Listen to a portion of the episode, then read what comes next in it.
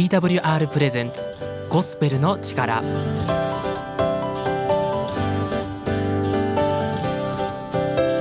皆さんいかがお過ごしでしょうか？TWR がお送りするゴスペルの力の時間となりました。本日も私鈴木がゴスペルの力をお送りしていきます。TWR ゴスペルの力では皆さんからのご感想や一言を随時募集しています。Twitter ハッシュタグゴスペルの力でぜひお送りください。お待ちしてます。また私鈴木のアカウントも鈴木アットマークゴスペルの力で検索してぜひフォローをお願いします。ぜひぜひよろしくお願いします。ということで皆さん突然なんですけど鳥はお好きですか？あの本当に突然なんですけど僕はですね鳥が好きなんですよ。あんまりね共感してもらえないんですけど実はカラスがねとっても好きで可愛くて可愛くてね仕方ないんですよね見かけると。あのひょこひょこ歩いてる姿たまらなく可愛いんですけど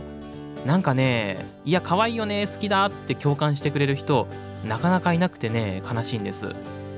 同じようにですねハトもね僕可愛いなって思うんですけどこっちも苦手な人が多いですよね。なんかむしろ恨んでる人も結構いるというか。でカラスもハトもまあ人慣れしてる方の鳥じゃないですか。でもですね皆さんスズメってご存知ですよね。スズメは警戒心が強くてちょっとでも近づくとすぐ逃げちゃいますよね。なかなか人慣れしない鳥だと思ってたんですよ。でもですねこの間浅草に行った時に、えー、隅田川の前に座ってちょっとね川を眺めていたんですよ。そしたらですねスズメがね普通に足元近くまでやってくるんですよね。もうびっくりしました。いやー東京のスズメは人慣れしてるんだなって。都会のスズメは違うなってなんかねちょっと思いました。皆さんの地元のスズメはどうですか？人慣れしてます？僕は石川出身なんですけど石川のスズメはダメですね。ちょっとでも近づいたらすぐ逃げちゃいました。その後名古屋にも住んだんですけど名古屋もダメでしたね。今は埼玉なんですけど、うん、埼玉もダメかな。やっぱちょっと東京のスズメは特別なんですかね。ぜひ鳥が好きなあそこのあなた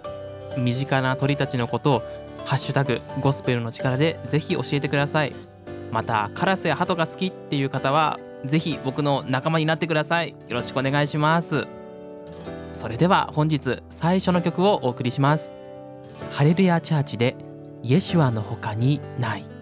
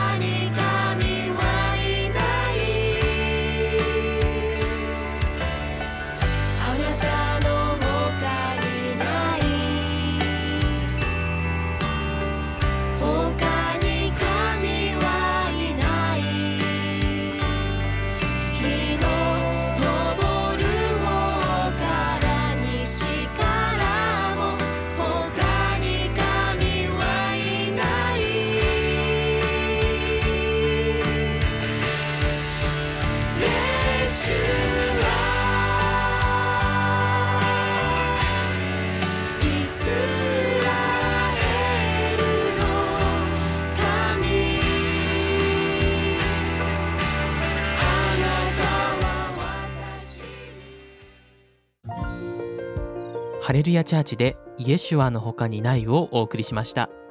曲へのご感想もハッシュタグゴスペルの力でぜひお送りください。続いては聖書からのメッセージをお送りします。本日は鹿児島県鹿児島親愛協会の篠塚敏夫牧師による神様のマッチングアプリです。リスナーの皆さんこんにちは。南鹿児島駅前にあります鹿児島親愛協会の牧師の篠塚敏夫がお話しいたします牧師だけでなくスクールカウンセラーもしておりますちょっとはちゃめちゃで変わり種の牧師です皆様に良き知らせグッドニュース元気の出るお話をお伝えしたいと思っておりますのでご期待ください今日は神様のマッチングアプリというお話をさせていただきます。11月22日はいい夫婦の日。この日が結婚記念日や入籍記念日という夫婦も多いですよね。今ではすっかり定着した記念日となりました。20年前の話ですが結婚をする新郎新婦にどのように出会ったのですか？と質問した時とても恥ずかしそうにインターネットで知り合いましたと言われました。20年前は大部分の人が恋愛結婚でした。お見合い結婚は一部の人たちでした。ましてインターネットはごく一握り危ないんじゃない？事件に巻き込まれてしまうんじゃない？と言われていた時代です。今や結婚した相手との出会いは20代以外の全ての年代で職場や仕事を通じてでした。しかし20代のしかし20代の夫婦ですとマッチング SNS です。しかし20代の夫婦ですとマッチング SNS を通じて結婚する人たちが地位でした。マッチングアプリってやっぱり危ないんじゃない？とおじさん世代は思ってしまいます。しかしマッチングアプリで理想の人に出会える時代に入ったと言えそうです。もちろん悪用する人も一部におり犯罪に巻き込まれた人もいて青少年に対して利用の仕方に注意喚起をしています中学生たちに好きな人ができたらどのように告白するのかと聞いた時第一番目が本人と会って直接伝える2番目メールで思いを伝える。3番目、電話をかけて相手に伝える。4番目、定番、ラブレターを書いて渡すという順番でした。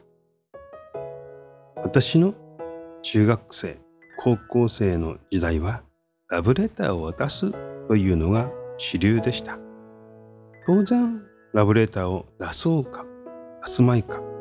書いたには書いたが、迷いながら結局出せずにいた人もいたことでしょう。直接会って告白することもできず、片思いで終わった人もいたことでしょう。青春真っ只中の私にとって、女の子を好きになることは自然なことで、どうにかして好きという思いを伝えたい、デートをしたいという気持ちでいっぱいになったものです。手紙を出したら良い返事を期待するものです。まだかなまだかなと待ち焦がれて、やっと届いた手紙がお断りの返事だと、ショックで数日間勝ち上がれない日々も経験しました。叶わぬ恋、片思いを幾度も体験しました。リスナーの皆さんは青春時代をどのように過ごしておられたことでしょう？片思いと言いますと、聖書に登場する神様も片思いの神様ではないかと思います。神様が片思いってどういうことなの？と思われるリスナーの皆さんもおられることでしょう。旧約聖書の時代では神様とイスラエル民族との関係を愛の関係や婚姻関係に例えられています。さらには神様と人類の関係、言いては神様と自分との関係に発展させて書かれております。イスラエル民族は神様との愛の契約、信頼の契約を結ぶのですが、一方的にイスラエルの民族からこの愛の契約を破棄したり、神様に寄り添おうとしなかったり、神様を忘れてしまったりします。神様は帰ってくるように呼びかけ、また元の愛の関係に回復させようとするのですが、一向に見向きもしないイスラエル民族の様子が描かれています。神様がどれほどイスラエル民族を愛し、愛の関係を望んでいたかは計り知れません。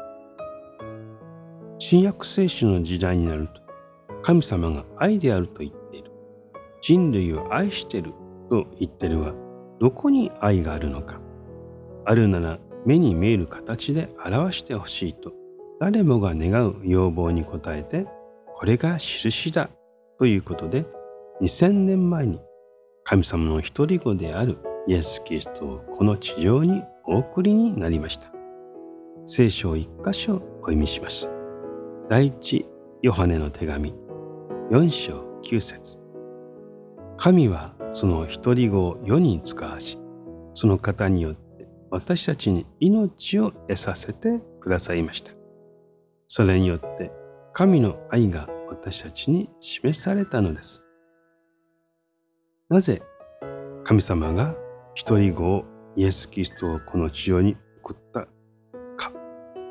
これが神様の愛だと言えるのでしょうか？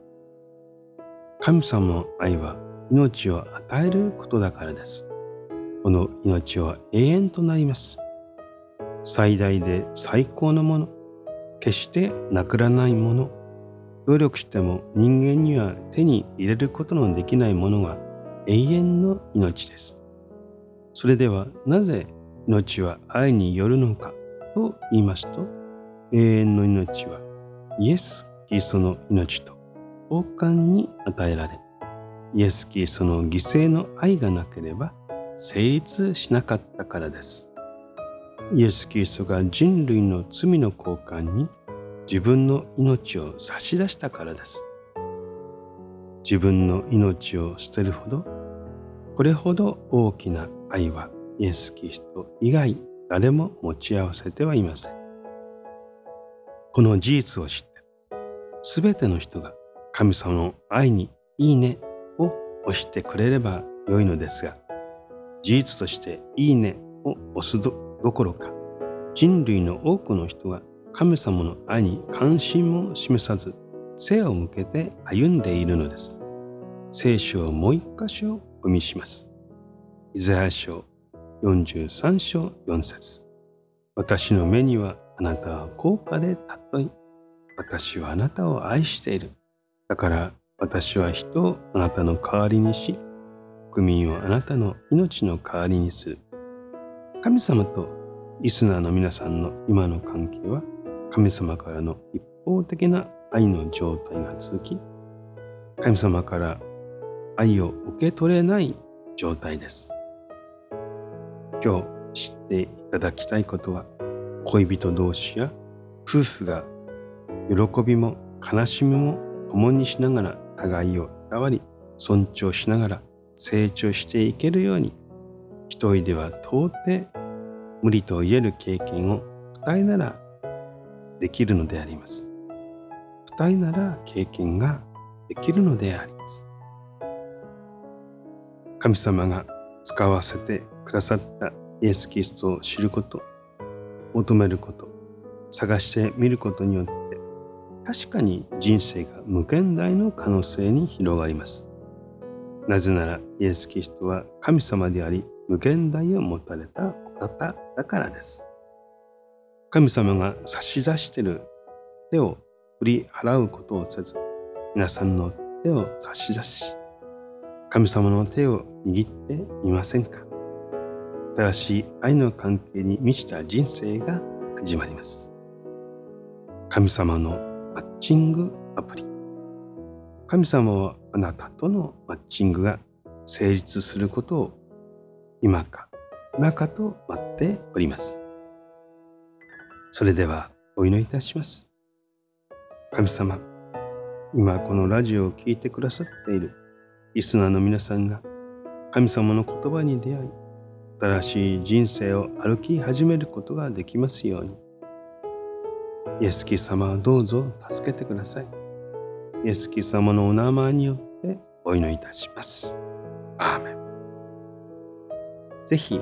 近くのキリスト教会を訪ねください。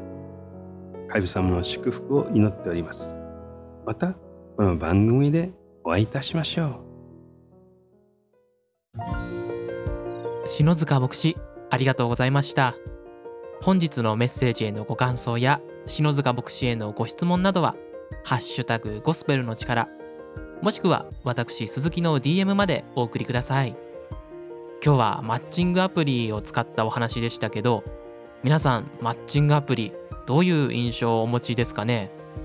僕は実は少しだけね使ったことあるんですよ昔になのでその時にねどういうアプリがあるか調べたことあるんですけど何でしょう。なんかいくつかねいろいろあるんですよね。気軽に会うことだけをなんか目的に利用されているものとか恋人が欲しいという目的で使われているもの。あと結婚を前提のパートナーを探している人がよく使っているものと種類がねいろいろ分かれているんですよね。なので自分のその目的に合っているものじゃないとなんかなかなかその何でしょう理想の人と会えなくてやっぱりアプリなんてダメじゃんってなりやすいわけですねまあそういう僕もすぐにねアプリは消しちゃったので特に誰とも会ってはいないんですけどあでもですね SNS で知り合った方とはよく会うので、インターネットをね、通して出会った方と会うこと自体に、まあ、抵抗はそんなありませんね。もちろん気をつけた方がいいとも思いますけど、えー、そして神様と私たち人間との関係をこのマッチングアプリで例えるっていうのは面白いですよね。イエス・キリストは2000年前にイスラエルで例え話をねいろいろされたんですよその時は2000年前のイスラエルの文化に合わせて話されたんですねなのでもし今イエス・キリストがこの日本で例え話をしたら今回みたいなね話をもしかしたらしていたかもしれませんね。ちょっと気になっちゃいますね。ねそして神様の片思いとありましたけどそうなんですよ。最初はね両思いだったんですよ。人間と神様っていうのは。エデンの園で人類最初のアダムとエバと神様はエデンの園で心を通じていましたから。でもその後エデンの園を追い出されて人類は増え広がりましたけど神様のことなんてねすっかり忘れてしまった結果神様の片思い状態になってしまったわけですね。何年も片思いのまま別の人ではなくその人を好きでい続けるってどうですか？皆さんはそんな経験ありますか？僕はですね小学生の時に実はありました。もうね遠い日々の思い出ですけど。神様の場合は特定の人じゃなくて人類全体ですけど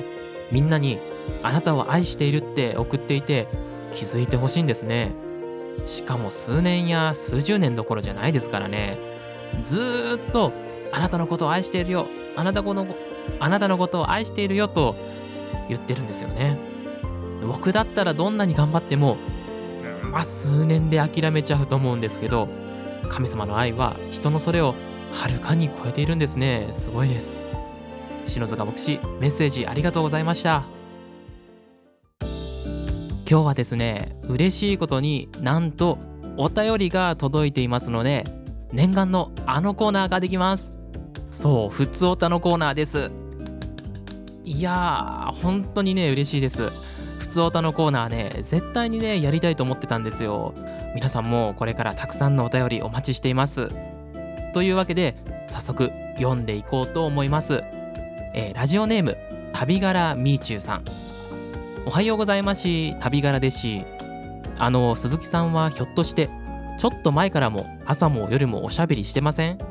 真面目そうないい声の持ち主だなぁと感じていますよ。パーソナリティだけでなく音楽も作られたりするんですね。いやーやさぐれたおじさんは才能ないし声もかっち悪いので羨ましいですな週1回になった分聖書の内容とプライベートトークも増えると楽しいな。ではでは行ってきます。ということで旅柄みーちゅうさんありがとうございます。はいそうですね。僕はパーソナリティ自体は4月からがね完全な初めてっていうわけでは確かにそうではないですね。いや旅柄さん僕の声覚えていてくれたんですね。ありがとうございます。たまにねすることは確かにあったんですけどきちんとオープニングやあとメッセージの後なんかにいろいろ喋るということはあんまりしていなかったと思いますね。何でしょう。本当に一言二言喋ったりとか、まあ、頑張って喋った時もあったと思うんですけどこれぐらいでしょうかね。2ヶ月に1回とかそれぐらいだったような気もします。毎週こうやってたくさん喋るようになったのは4月からですね。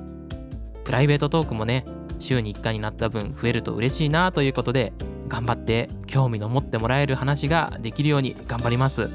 まだまだねただの一般人からね抜け出せてないと思うので頑張っていこうと思います。旅からみーちゅうさんありがとうございました。またぜひお便りのほどお待ちしてます。続いてはエブリマンアウォーリアショートプログラムをお送りします。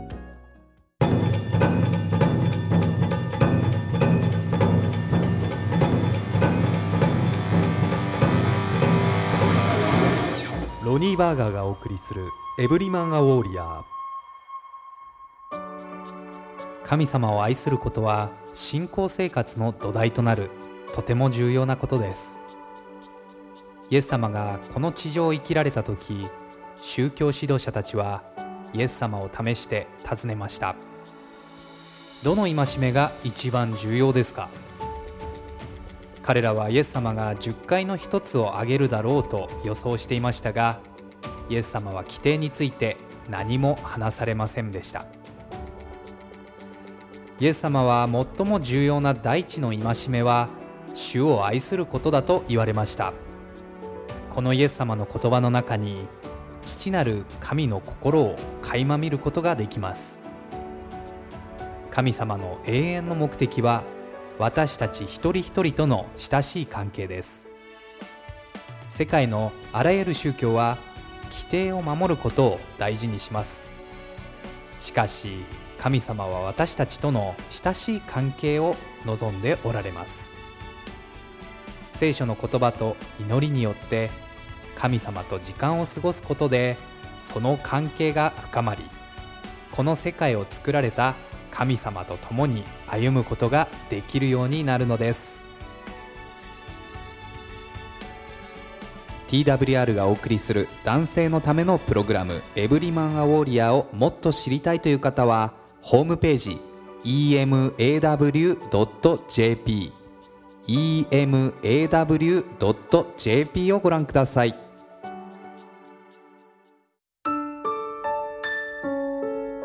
そろそろ本日のゴスペルの力もお別れのお時間となりました。今日も聞いてくださりありがとうございます。次回もぜひぜひぜひまたお聞きください。えー、そしてですね皆さんのご感想や一言あとはお便りがもらえると本当に嬉しいです。ハッシュタグゴスペルの力。ハッシュタグゴスペルの力でつぶやくかもしくはお聞きの放送局までメールでお送りください。TWR の最新情報はホームページ twrjp.org twrjp.org をご覧ください。聖書が読んでみたいので送ってほしいという方がおられましたらホームページのフォームよりご連絡ください。また各種 SNS でも情報を発信しています。インスタグラム、ツイッター、フェイスブックで TWR ジャパン TWR ジャパンと検索してフォローの方よろしくお願いします。また番組をもう一度聞きたい聞き逃したという場合は Apple Music もしくは Spotify のポッドキャストで